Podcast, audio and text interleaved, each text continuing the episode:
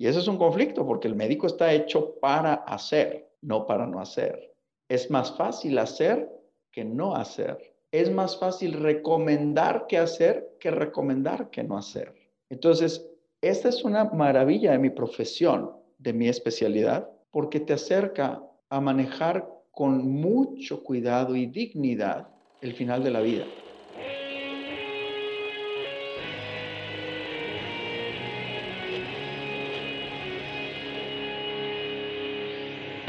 Bienvenidos a Volver al Futuro Podcast, donde platicamos con las mentes que nos impulsan a crear el nuevo paradigma de salud y bienestar, conducido por Víctor Sadia. Muy buenos días, muy buenas tardes, muy buenas noches. Hoy nos acompaña el doctor Fernando Castilleja.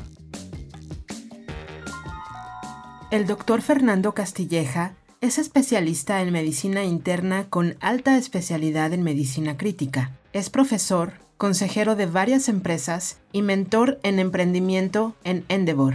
También es el director de bienestar y prevención en Tech Salud del Tecnológico de Monterrey.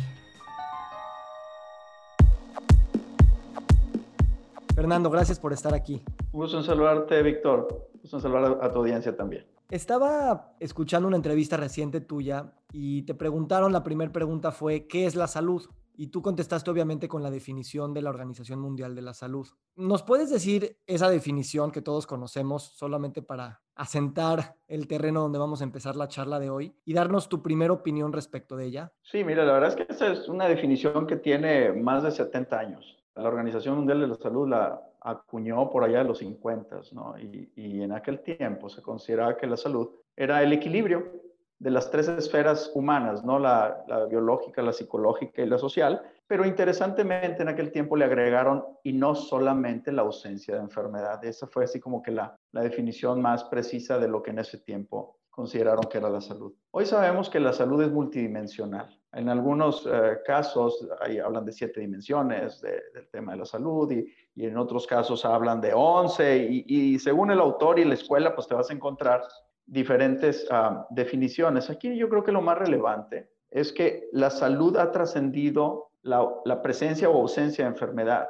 sino el equilibrio de un entorno holístico alrededor del ser humano y que involucra no nada más sus aspectos biológicos y emocionales, sino también sociales y disecados en sus diferentes dimensiones. La social laboral, la social familiar, la social económica, la social ambiental, e, etcétera, ¿no? Entonces, el concepto pues ha, migrado o, estamos impulsando a que emigre de la salud al estar bien, al bienestar, ¿no? Y entonces, y ahí viene el concepto de el debate que si es wellness, si es well-being. Eh, entonces, eh, pues yo creo que ahí estamos en este punto, ¿no? Dos preguntas de esto. La primera, eh, estaba pensando que dice, la salud es el estado de completo bienestar físico, emocional y social y no solo la ausencia de enfermedad. Y quiero hacer énfasis en una palabra, el estado, ¿no? Como si fuera un tema de que llegas a un punto fijo y ahí te puedes quedar, y no como si es algo que se está construyendo constantemente y siempre está en movimiento. Nosotros consideramos que la salud es un movimiento, de hecho, y, por ejemplo en mi trabajo en TechSalud, donde trabajo actualmente, donde llevo la oficina de bienestar y prevención, estamos empujando muy fuertemente que la salud no es un estado, eh, no es, no es un estado fijo. La salud de manera convencional se ha considerado que es un estado fijo, que es individual, que es inconsciente, o sea, eso es bien importante. La gente no tiene conciencia de la salud hasta que está enfermo. Y COVID nos lo ha demostrado dramáticamente. Entonces, estamos convirtiendo esto en un movimiento y el otro que es fijo. Entonces, nosotros estamos hablando de que esto es un movimiento continuo, consciente y social. ¿Sí? Entonces, este es el, concepto que nosotros estamos empujando respecto a lo que es el bienestar o la nueva forma de encontrarnos con la salud. Esta nueva forma de entenderlo que conceptualmente no solo hace sentido, sino que resuena como casi con una necesidad de qué bueno que nos estamos dando cuenta de eso. ¿Cómo está jugando a la luz de las instituciones académicas y hospitalarias y tradicionales médicas convencionales cuáles son las fricciones principales que están habiendo para poder, pues sí, digamos, encarnar esa nueva conceptualización? Híjole, hay varios órdenes para responder esa pregunta. Uno, voy a empezar con el orden individual, me voy a ir al institucional y luego al financiero. En, el, orden individual, la gente tiene miedo de, de enfermarse, pero no hace nada para prevenirlo. Y esto es un tema cultural ¿Por qué? Porque radica mucho en nuestros hábitos y en nuestros usos y costumbres. De tal forma que si se consume maíz o se consume azúcar, pues es algo que no, no necesariamente yo he tomado la decisión consciente en mi estado adulto de hacerlo, sino que viene desde que yo aprendí a comerlo o, a tener un hábito de ver la televisión o no hacer ejercicio o, o el hábito de subirme a los árboles. Entonces, eso viene mucho de la parte cultural de cómo nos educamos y eso nos trasciende a nosotros y se va a las generaciones previas. Y de hecho, y este ejemplo pues, es clásico con McDonald's, ¿por qué a nuestros niños los llevamos a McDonald's? Porque a nosotros nos llevan a McDonald's.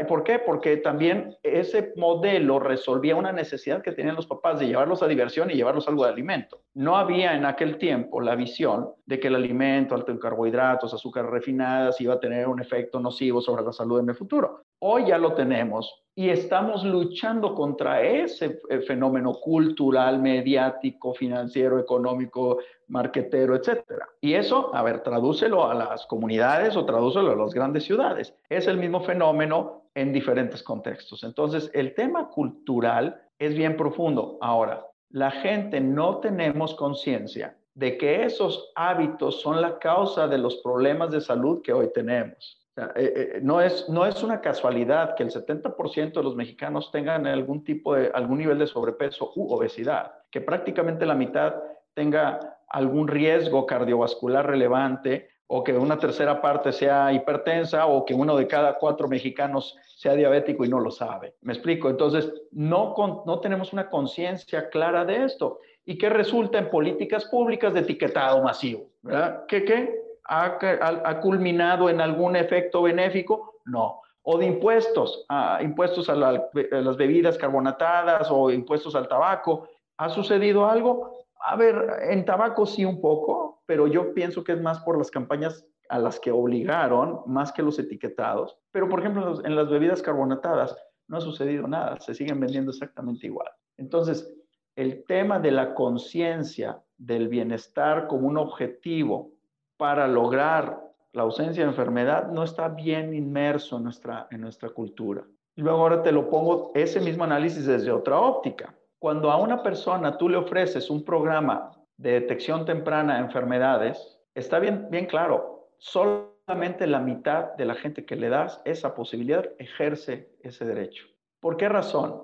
Uno, porque no hay cultura y segundo, porque hay miedo. Y ese miedo inconscientemente lo, lo convertimos en estoicismo guadalupano. ¿sí? decimos yo soy fuerte, yo aguanto y de algo me he de morir y cosas por el estilo. Y entonces eso hace que evites ir temprano a un hospital, bueno, voy a quitarle el tema hospital, ir temprano con tu proveedor de servicios de salud a que te detecte, busque detectar cáncer o cáncer de mama o cáncer de colon o de próstata o de ¿Por qué? Porque hay paradigmas eh, arquetípicos alrededor del ser humano que dicen no los puedo romper porque soy bien hombre o porque soy bien mujer o porque no tengo tiempo, etc. Entonces, desde los dos lados, el individuo está copado a no revisarse y a no pensar en el bienestar. Entonces, por ahí, ahí, ahí va una definición. La otra, perdóname, la otra es académica. Hemos en las escuelas de medicina, la inmensa mayoría de los programas van enfocados a entender la enfermedad y curarla no entenderla y prevenirla. Y esto tiene que ver con un pecado crónico de la salud pública. La salud pública la enseñamos como una materia de relleno, la enseñamos como una materia necesaria para cumplir una, una currícula. Y entonces yo recuerdo mis clases de salud pública y de medicina preventiva, la verdad es que te dormías. O sea, ¿por qué? Porque no tenían en el mecanismo de enseñanza los objetivos trascendentales de la mejoría o del bienestar social o del, de la, Hoy estamos viviendo eso, aunque tengamos un líder de epidemiología en el gobierno federal espectacular, con un currículum espectacular, no está poniendo en práctica lo, lo que aprendió en Harvard. ¿Me explico? Entonces, la conciencia cultural del tema es muy relevante y las escuelas no hemos cumplido ese papel realmente. Y el último tema es el financiero. La mayor parte del gasto en salud, que es poquito en México, o el Producto Interno Bruto en puntos porcentuales está en los últimos lugares de la OCDE. Y luego, de ese, de ese total de Producto Interno Bruto dedicado a salud, la mitad es gasto de bolsillo, un gasto de bolsillo que es irracional y es reactivo. La otra mitad es el programa de salud pública dividido en todas sus instituciones, pero el 80% de ese recurso se va a medicina curativa, ¿sí? voy a quitar el tema administrativo, pensiones y demás, pero lo que se ejerce en salud, 80 se va por ciento a curar las complicaciones de las enfermedades crónicas no detectadas. Menos del 10, 20% va a prevención eficiente, no nada más a poner un checkmark de que hubo un programa de prevención, sino prevención enfocada con predicción, con análisis de datos. Entonces eso no existe, entonces no tenemos una eficiente medicina de prevención. Eh, mucho que desempacar en todo ese viaje. Me encanta que lo divides en varios enfoques, porque precisamente también, así como la enfermedad crónica es multicausal, pues también el diagnóstico de este tema es multifactorial. Eh, me voy a enfocar en un tema que es también el, negocio. Eh, siempre ha sido lo que genera dinero es pues el tratar la enfermedad. La enfermedad eh, hacer este proceso que tú dices curativo, que de todas maneras en, en, las enfermedades crónicas ni siquiera es curativo, podrías decir que es paliativo porque pues es indefinido, ¿no? nunca das de alta al paciente. ¿Cómo vamos a evolucionar nuestros modelos económicos para que el bienestar, la prevención, esta conciencia de la que hablas, sea también generadora de beneficios económicos para que pues, el sistema capitalista también lo empiece a, adoptar? Bueno, ese es un tema de, de mucho debate, donde hay muchos puntos de vista y aquí tendríamos que poner cuál debería ser el incentivo principal, si el económico o el de salud. Y naturalmente para nosotros, pues es el de salud. Pero también los que estamos pensando en nuevos modelos de cómo proveer la atención y los cuidados de la promoción del bienestar, también vemos en cuáles pueden ser los nuevos modelos para que la gente se incentive a estar bien y que financieramente sea rentable. Rentable, en principio, para quien debe pagar y me encantaría que estuviéramos hablando del sistema público de salud, no de los individuos. O sea, una cosa es quien recibe el beneficio del bienestar y otra quien lo paga. Y como derecho humano constitucional, pues en teoría debería ser el individuo quien recibe y el Estado el que pague. Pero en un esquema financiero como el actual, que tiene pecados de décadas, que tiene conflictos de décadas, pues no hay manera de resolver, no en el corto plazo. Tendrían que cambiar una serie de políticas públicas y una serie de enfoques financieros para que esto se pueda resolver. Yo siempre he dicho que el problema de la salud pública en México no es de talento ni de conocimiento, sino financiero. Entonces creo que nos deberíamos enfocar en eso. Ahora, tú me preguntabas, ¿cómo lo podemos enfocar? Pues eso no lo estamos inventando nosotros. O sea, ya se ha hablado mucho al respecto del servicio de salud orientado en valor, ¿sí? Más que en resultados. O sea, ¿qué te agrega valor al proceso para que todo lo hagas eficiente con un resultado alrededor de ese valor?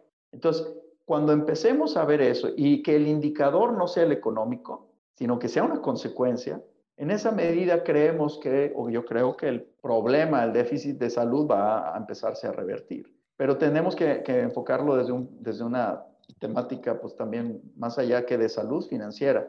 Lo que es interesante es cómo el atrevernos nosotros que somos proveedores de salud a, sí, cobrar las cosas en relación al valor, no al resultado, también va a hacer que el consumidor se haga su propia perspectiva de lo que, lo que le genera valor en su vida, que pensamos que el dinero es lo que compra todo lo demás y pues cada vez nos damos cuenta que, claro, después de cierta línea de ingresos que son necesarios para sobrevivir, la relación con el dinero, lo que creo que el dinero me puede dar, pues tiene que cambiar esa perspectiva. Y que cambiar esa perspectiva es precisamente tu viaje de bienestar. Así es, de hecho, yo creo que parte de lo que estamos viviendo hoy es el resultado de lo que nuestros papás baby boomers fue lo que nos enseñaron. Recordemos que nuestros papás, o sea, la gente que hoy tiene entre 60 y 80 años, que fueron los que nos educaron a nosotros que andamos en los 30, 40, yo ando casi en los 50, nuestros papás venían del, del periodo de la posguerra, donde ellos tenían que garantizar un ingreso, porque sabían que si no tenían ese ingreso garantizado, iban a, perder, iban a, a, fenecer terriblemente, ¿no? Entonces, su, su aspecto cultural tenía que ver con el dinero. Yo tengo que garantizar dinero y eso es lo que nos enseñaron a nosotros. Entonces, ¿qué es lo que nos está pasando a nosotros? A la generación X, ¿no? A mi generación, a los de los 70s, 80s, que, que trabajamos por dinero. Y eso hace que la gente trabajemos 14, 18 horas, los médicos agarrando tres turnos en diferentes hospitales o centros de salud para poder tener el ingreso que les dé calidad de vida. Una calidad de vida que yo digo, y ah, no me están viendo, pero lo estoy entrecomillando. O sea, una calidad de vida terrible, el trabajo de 10, jornadas de 18 horas que apenas A la mujer o al hombre le dan tiempo de llegar a la casa, comer y dormirse. Olvídate ver a los hijos, olvídate salir al parque con ellos, olvídate salir, ponerte unos tenis y irte a correr media hora. Comer bien, por supuesto que no, comes una vez al día y lo que te encuentres en, en el changarro de la esquina, ¿verdad? Entonces, eso Hoy tenemos que cambiarlos. Quienes tenemos que cambiar ese paradigma somos justamente los que somos víctimas hoy de eso y dejarle a nuestros hijos y a las siguientes generaciones que ellos ya nos lo están exigiendo. ¿eh? O sea, ya nuestros hijos y los... A ver, yo tengo estudiantes jóvenes que cuando yo, es que antes mi generación éramos más trabajadores, puedo decir quizá que ahora los estudiantes quieren tener mejor calidad de vida que lo que yo he estado dispuesto a hacer, ¿no? Entonces creo que ahí hay una reflexión interesante. Y es una reflexión que está sucediendo a nivel individual, familiar, ciudad, país, planeta. Creo que lo que está sucediendo en México hoy políticamente es el resultado de problemas individuales socializados, entendiéndose salud, entendiéndose educación, entendiéndose satisfacción de vida. Algunas escalas de felicidad decían hace 6, 12 años que México era de los países más felices, pero probablemente esas escalas estaban sesgadas porque los modelos de cuestionarios no estaban bien diseñados. Fue evidente el resultado en las elecciones pasadas, donde cambiaron totalmente el mexicano promedio que fue a votar, porque no todo el mundo votó, fueron y cambiaron totalmente la política del país. Y hoy, dos años después, sin que este sea un programa político, hay grandes voces que están en discrepancia del modelo, ¿sí? Y con grandes temores de que se repitan modelos anacrónicos fracasados en todo el mundo. Pero ¿a dónde voy con esta reflexión? Que es un resultado de que el bienestar individual se lo recargamos al Estado. La responsabilidad del bienestar es propia, no es del Estado. El Estado debe proveer algunos vehículos para obtener el bienestar, pero al final del día la responsabilidad es propia y empieza con nosotros mismos muy en el interior. Y ahí es donde va el enfoque del bienestar. Me identifico mucho contigo porque en los 15 minutos de conversación que llevamos, pues ya tocamos todos estos niveles, ¿no? El individual, el colectivo, el académico, y hablaste de la cultura, ahorita hablaste de política y de entorno global. Y me gusta porque precisamente la salud está en todas esas, la salud es todas esas. En ese sentido, vamos a tomar el último punto, la parte individual y personal. Tú te das cuenta que el, bienestar y la salud depende de uno mismo, no depende ni de tu maestro, ni de tu abogado, ni de tu presidente. ¿Cuál ha sido para ti esa transición o en qué viaje estás tú desde que saliste de la universidad eh, estudiando medicina y en estos años en que has estado trabajando? ¿Cuáles son esos cambios personales que has vivido y que te han hecho pensar así? Híjole, mira, brutales, brutales. Te los voy a, te los, te, debo aceptar que ha sido un cambio muy grueso, muy cañón. Yo eh, salí de la escuela de medicina hace ya muchos años, en el, en el año 95 en 1995 salí a la carrera de medicina y salí a cumplir un patrón clásico de evolución o de plan de vida y carrera en salud, que es salir de la carrera, ir a un servicio social, durante el servicio social haces un examen nacional de residencias para México, otras gente se fueron a Estados Unidos, yo por razones económicas no me podía ir, pero hice un examen nacional, decidí hacer una especialidad, me metí en una especialidad, me coquetearon varias subespecialidades a lo largo de esos cuatro años, decidí por una segunda especialización, me fui a mi segunda especialización, me fui al extranjero y regresé. Y después de entonces me puse a trabajar como mula. ¿Por qué? Porque independientemente de que yo entré a una institución académica, a dar clases y a ser profesor y toda esta padre de devolverle a, la sociedad lo que me dieron a lo largo del camino, porque debo recordarle a, tu audiencia que la medicina, después de los, en, las especialidades y, y, super, y especialidades, los, los doctores vamos becados. Tenemos una beca que puede ir parcialmente el gobierno, parcialmente las empresas o los hospitales, etcétera. El punto es que uno va becado. Entonces, y yo que estuve en una universidad pública, pues la universidad pública está subsidiada. Entonces yo les puedo decir que toda mi carrera profesional fui sujeto a una beca de alguien. Entonces, pues eso te tiene una corresponsabilidad, tienes que regresar a devolver y pues, te vas a poner a dar clases y a dar servicio social y etcétera. Pero al final del día también, hijo de una mujer madre soltera, este, una mujer trabajadora, baby boomer, hay que chambear y sacar la lana para poder tener las tortillas en la mesa, pues, pues a chambearle igual, mano. Y durísimo y horas y horas y horas. Entonces, eso, pues sucedió durante los últimos 20 años. Y entonces, y, y esto puede ser que incomode mucho a mis colegas médicos. A los 20 años me doy cuenta que la medicina se parece a una línea de manufactura. Como que una línea de manufactura. Nosotros somos súper especialistas, somos el cerebro del mundo mundial, somos los líderes, somos los que tenemos el arquetipo donde el, el sacerdote, el maestro y el doctor son las personas que uno venera. A ver, chato, tienes que producir, tienes que jalar y tienes que curar gente y atrás viene otro y atrás viene otro y atrás viene otro. Y te dabas cuenta que si yo necesitaba tener más ingresos, y esto aplica al sector público y al privado, ¿eh? o sea, la fuente de ingresos es distinta, pero la calidad de la atención, si tú quieres ver más pacientes porque el sistema público necesita ver más pacientes o porque tú necesitas ganar más dinero y tienes que ver más pacientes, subes la cantidad de pacientes, disminuye la calidad. Y por el otro lado, si ves poquitos pacientes, pues también no tienen la exposición correcta, entonces baja la calidad. Entonces, las líneas de producción así son. Tienen márgenes acotados de indicadores de calidad donde si aumentas producción, arriesgas. Bajas producción, arriesgas. Entonces dije, carajo, o sea, ¿cómo le voy a hacer para proveer servicios de alta calidad generando mayores ingresos, ya tanto para ellos como para, nos, para mí? Entonces, no hay manera. Entonces, eres una línea de producción súper sofisticada, súper de alta especialización, pero eres una línea de producción.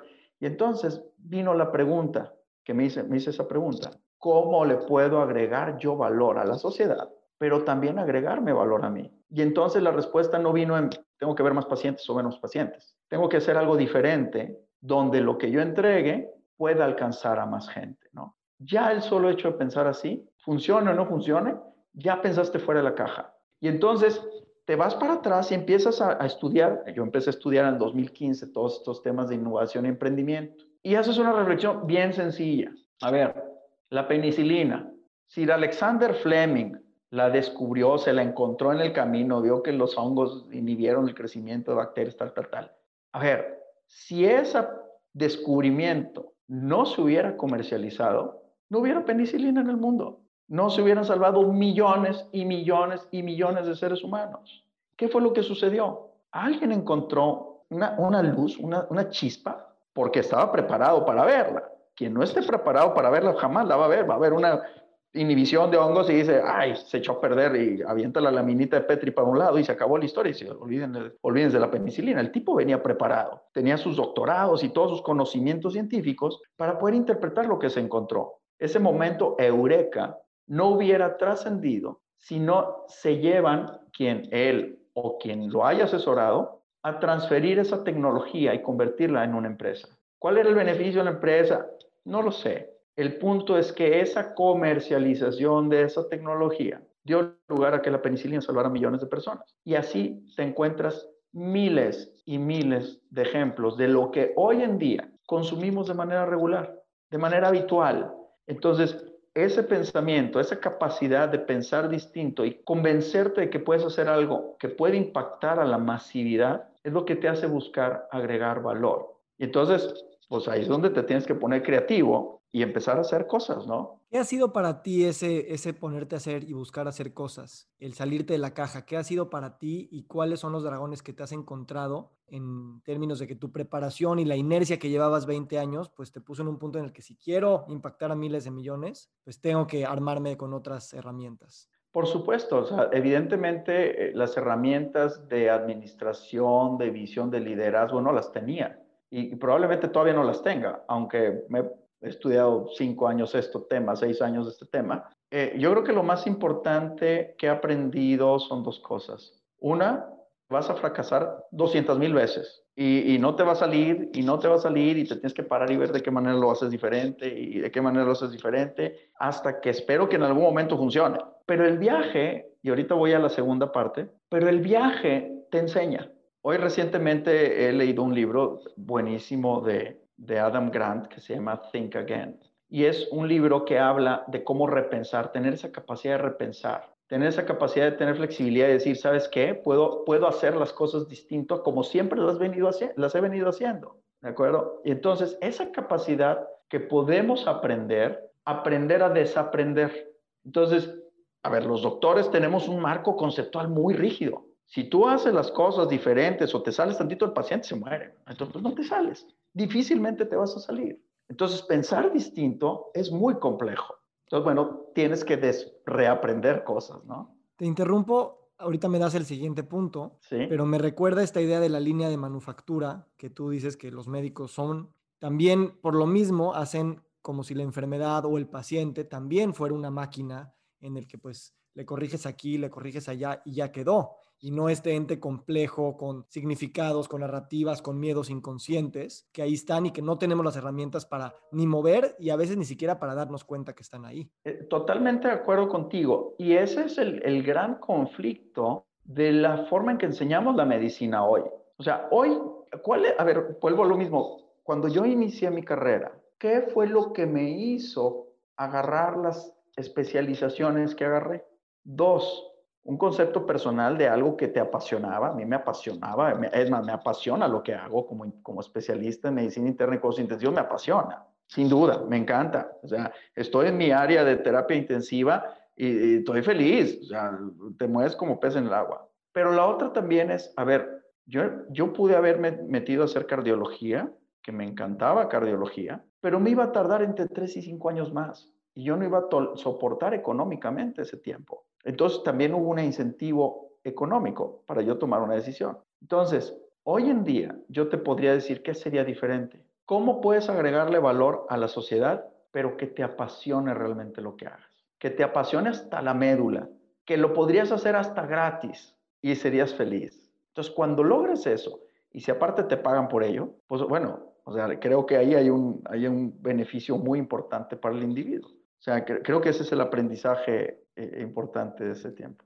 Esta es una reflexión que me gustaría que tú con tus años de experiencia la llevaras un poco, un poco más profundo. Y es que por todos lados escuchamos, encuentra tu pasión, encuentra aquello que te hace feliz y que harías gratis. ¿Tú podrías decir lo mismo que dirás hace 20 años hubiera sabido exactamente, también ha sido un viaje de aprendizaje para ti. Lo digo porque todos los médicos y los profesionales de la salud pues quisieran tener esta sonrisa que tú tienes al hablar de tu pasión, pero a lo mejor no están al 100% curtidos en el mundo como para poderlo decidir luego, luego. ¿Y qué tanto esa presión podría ser que creas que tienes que cumplir con las expectativas de tus padres, de tu cultura, lo que sea? ¿Y en qué momento dices, ah, estoy encontrando esa luz que me lleva a decir, esa es mi pasión, que va un poquito en contra de mis expectativas, bueno, las expectativas de la cultura, y me voy a atrever, porque a lo mejor, como dices, tengo que desaprender y volverme a reinventar? ¿Qué tan dispuestos y qué herramientas podemos utilizar para ello? Mira, la verdad es que yo pienso que en la medida, hoy es más fácil que hacer, hacerlo para los jóvenes que recién agarran una carrera que para nosotros. Y eso lo refleja el mundo del emprendimiento. Emprendedores jóvenes entre 20 y 30 años son quienes más se atreven ahorita. ¿Por qué? Por varias razones.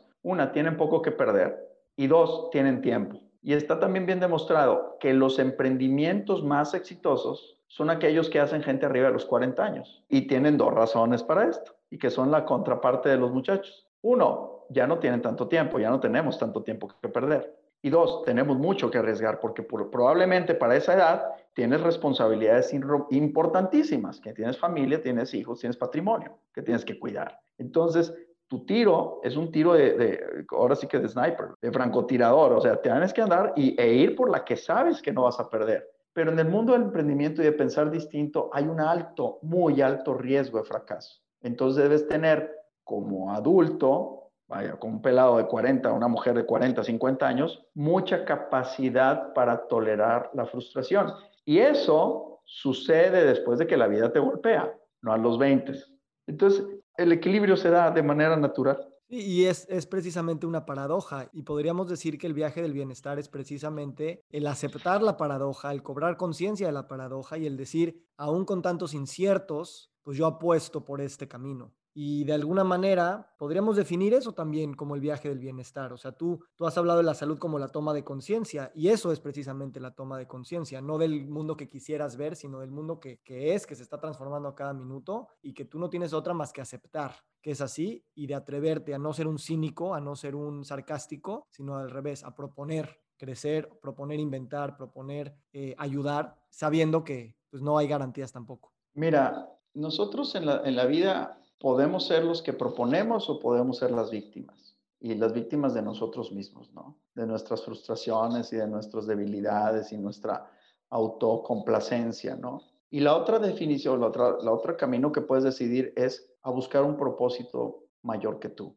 un propósito que te haga trascender a ti mismo. O sea, ¿por qué? Porque, a ver, y no lo estoy criticando, es válido. La gente que dice, yo quiero tener este nivel de satisfacción personal con ciertos satisfactores económicos o de comodidad o de viaje, tal, los logro y digo, ese es mi gol, mi, mi, mi meta. Lo que yo he visto es que quien logra una meta así, material, luego va a ir por otra material y luego va a ir por otra material. ¿Y por qué va por otra? Por un constante estado de frustración, porque no alcanza, ¿sí? Entonces, eso luego, a la larga, yo he visto mucha gente con una capacidad económica impresionante, pero llena de problemas emocionales. Y, lo quiero dejar muy claro, no lo estoy viendo bajo la lupa de la crítica a quien tiene gran capital. No, no va por ahí. He conocido gente con gran capital muy feliz, muy feliz porque le dedicaron parte de su vida a un proyecto propio. Ojo, desarrollaron su capital de un lado, pero pusieron un proyecto transformador propio, personal, en otro lugar. Alguien dirá, oye, pues ellos sí pudieron porque este, pues tenían la lana garantizada o lo que tú quieras, ¿no? Pero sabes qué, yo estoy convencido, y te lo digo desde el punto de vista de un tipo que no tiene el capital eh, gigante. Yo tengo el capital normal de mi edad para mi trabajo y las horas que le pongo de trabajo. Pero sí puedes tener un propósito transformacional y es lo que me pasó hace cinco años. ¿Cómo le puedo hacer para beneficiar a más población con mi tiempo, porque el tiempo también es finito, no hay suficiente tiempo. Entonces, hoy les puedo decir que si agarras un propósito transformacional, algo que te trascienda como individuo, el camino para llegar ahí te obliga a estar bien. Entonces vas a buscar que las dimensiones del bienestar se cumplan, porque no puedes lograr un objetivo si estás enfermo, si no tienes algo de libertad económica, si no tienes algo de paz laboral y organizacional, si no tienes eh, un, un incentivo personal de gusto, de búsqueda, de...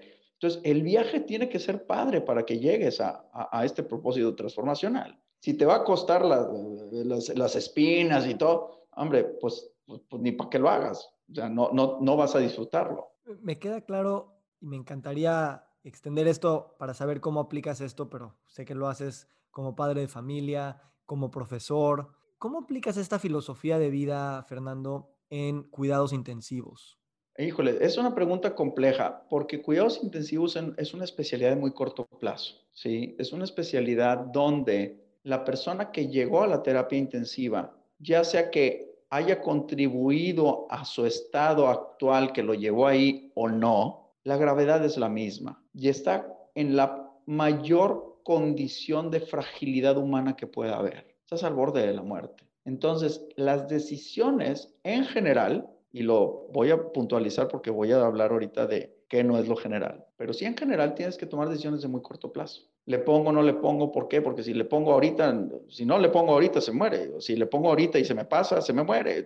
Tienes que tomar decisiones muy puntuales, muy contundentes, de corto plazo y muy reactivas. Pero también hay intervenciones de largo plazo y tienen que ver mucho con quién es la persona que está ahí.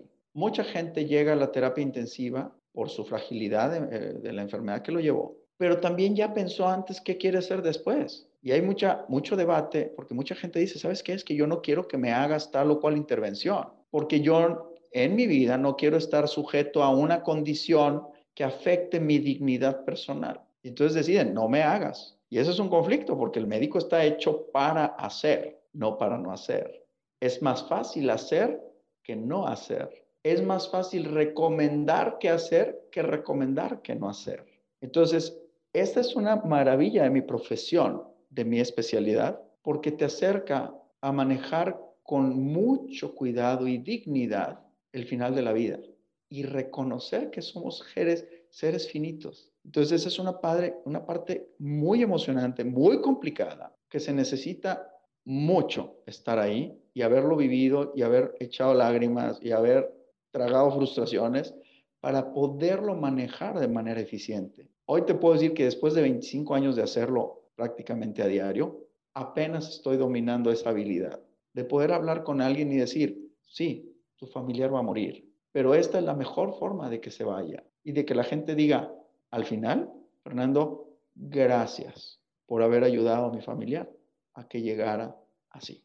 Esta reflexión es, es más que profunda, es tocar la médula de, de lo que es la existencia, para usar una analogía de anatomía. Y precisamente me lleva a pensar en que por mucho tiempo cuidados intensivos ha sido como métele todos los aparatos en la última semana vida del paciente y, a veces también hay mucho negocio ahí y de repente dices, pues a lo mejor tendríamos que pensar cómo replantear el bien morir en esos últimos días, ¿no? Y tú has estado en contacto con eso. ¿Cómo sientes que ha evolucionado institucionalmente estos temas y crees que tengan que evolucionar aún más para, no voy a decir humanizar, pero desaprender algunas cosas? No, a ver, definitivamente los últimos 15 años de la terapia intensiva, un gran, gran una gran escuela hoy a nivel mundial es la humanización de la terapia intensiva. O sea, esta discusión que yo te pongo en la mesa hoy no es una discusión que me inventé ayer. Una rama importante de la, terapia intensiva es la humanización. Justo por eso, tú dijiste hace rato, luego las especialidades tienden a cosificar la salud. Es decir, yo voy a tratar a un paciente por un infarto, pero ¿qué es lo que hace el doctor? Pues le pone un stent. Oye, que aquel amigo, aquella amiga se cayó de la escalera y se fracturó la cadera. Pásame la cadera a la sala 4. O sea, no me pases a, don Panchito o a doña Ramoncita. ¿ah? Es pásame la cadera a la 4 y ahorita la sacamos, como si fuera una línea de producción. ¿sí? Entonces, estamos, a ver, ¿qué le pasó al de la cama de la UCI 6? No, pues es un, es un CIRA grave que anda en PIB de 14 y está pronado. O sea, a ver, ¿qué le pasó a don Julio? ¿Sí? O la típica que la vemos a cada rato es, oye, ¿y por qué intubaron a, doña Ramoncita?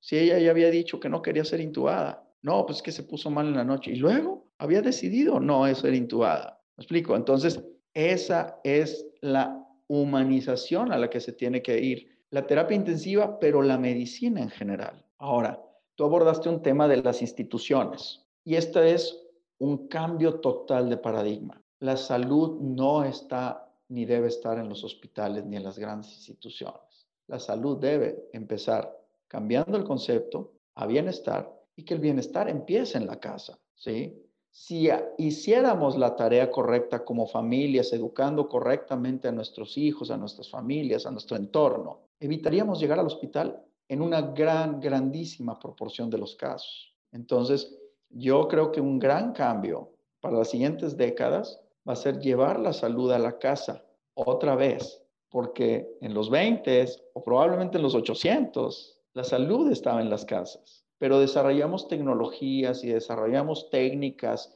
e indicadores y, e incentivos económicos que hicieron que todo se fuera a la super alta especialización, que tiene su rol, tiene su gran papel. A ver, los stents cardíacos han salvado millones y millones de vidas. Y debo, decirte que esta es una exitosa historia de emprendimiento de un argentino. ¿eh? el primer stent no fue de un corazón, fue vascular, periférico, por un argentino que estaba en Austin. Y ahí lo inventó el stent.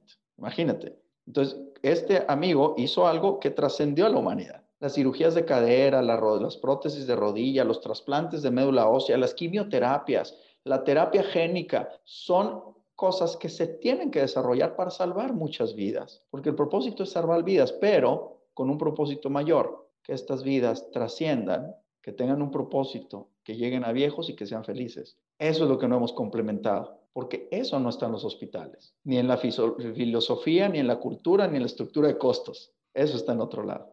Sabes, en el, mundo que nos movemos siempre estamos como poniendo por un lado las enfermedades agudas, por otro lado las enfermedades crónicas. Lo que acabas de describir es cómo pues, realmente podríamos también pensarlas como una y la misma cosa. Y lo que sirve para una sirve para la otra desde esta perspectiva mucho más integral de lo que es la salud y lo que es generar salud en base al valor y no en base a resultados y métricas. Eh, la verdad me siento muy contento de haberme atrevido a invitarte a esta conversación, Fernando, porque pues me da tranquilidad saber que estás allá afuera moviendo desde tu propia vida, tu vida familiar, la vida como profesor en la institución de Tech Salud y también como médico en pues, los espacios de cuidados intensivos. Entonces, quisiera terminar con una pregunta, que es si hoy estamos en el primer trimestre de 2021, haces una revisión, digamos, rápida de dónde está Fernando parado hoy en día y a dónde quieres llegar en los siguientes cinco años, tomando esta idea de pues, dedicarte a lo que te gusta y al mismo tiempo ayudar a la mayor cantidad de gente posible? Mira, en, en, la cabeza traigo varias ideas que he venido trabajando desde hace varios, varios eh,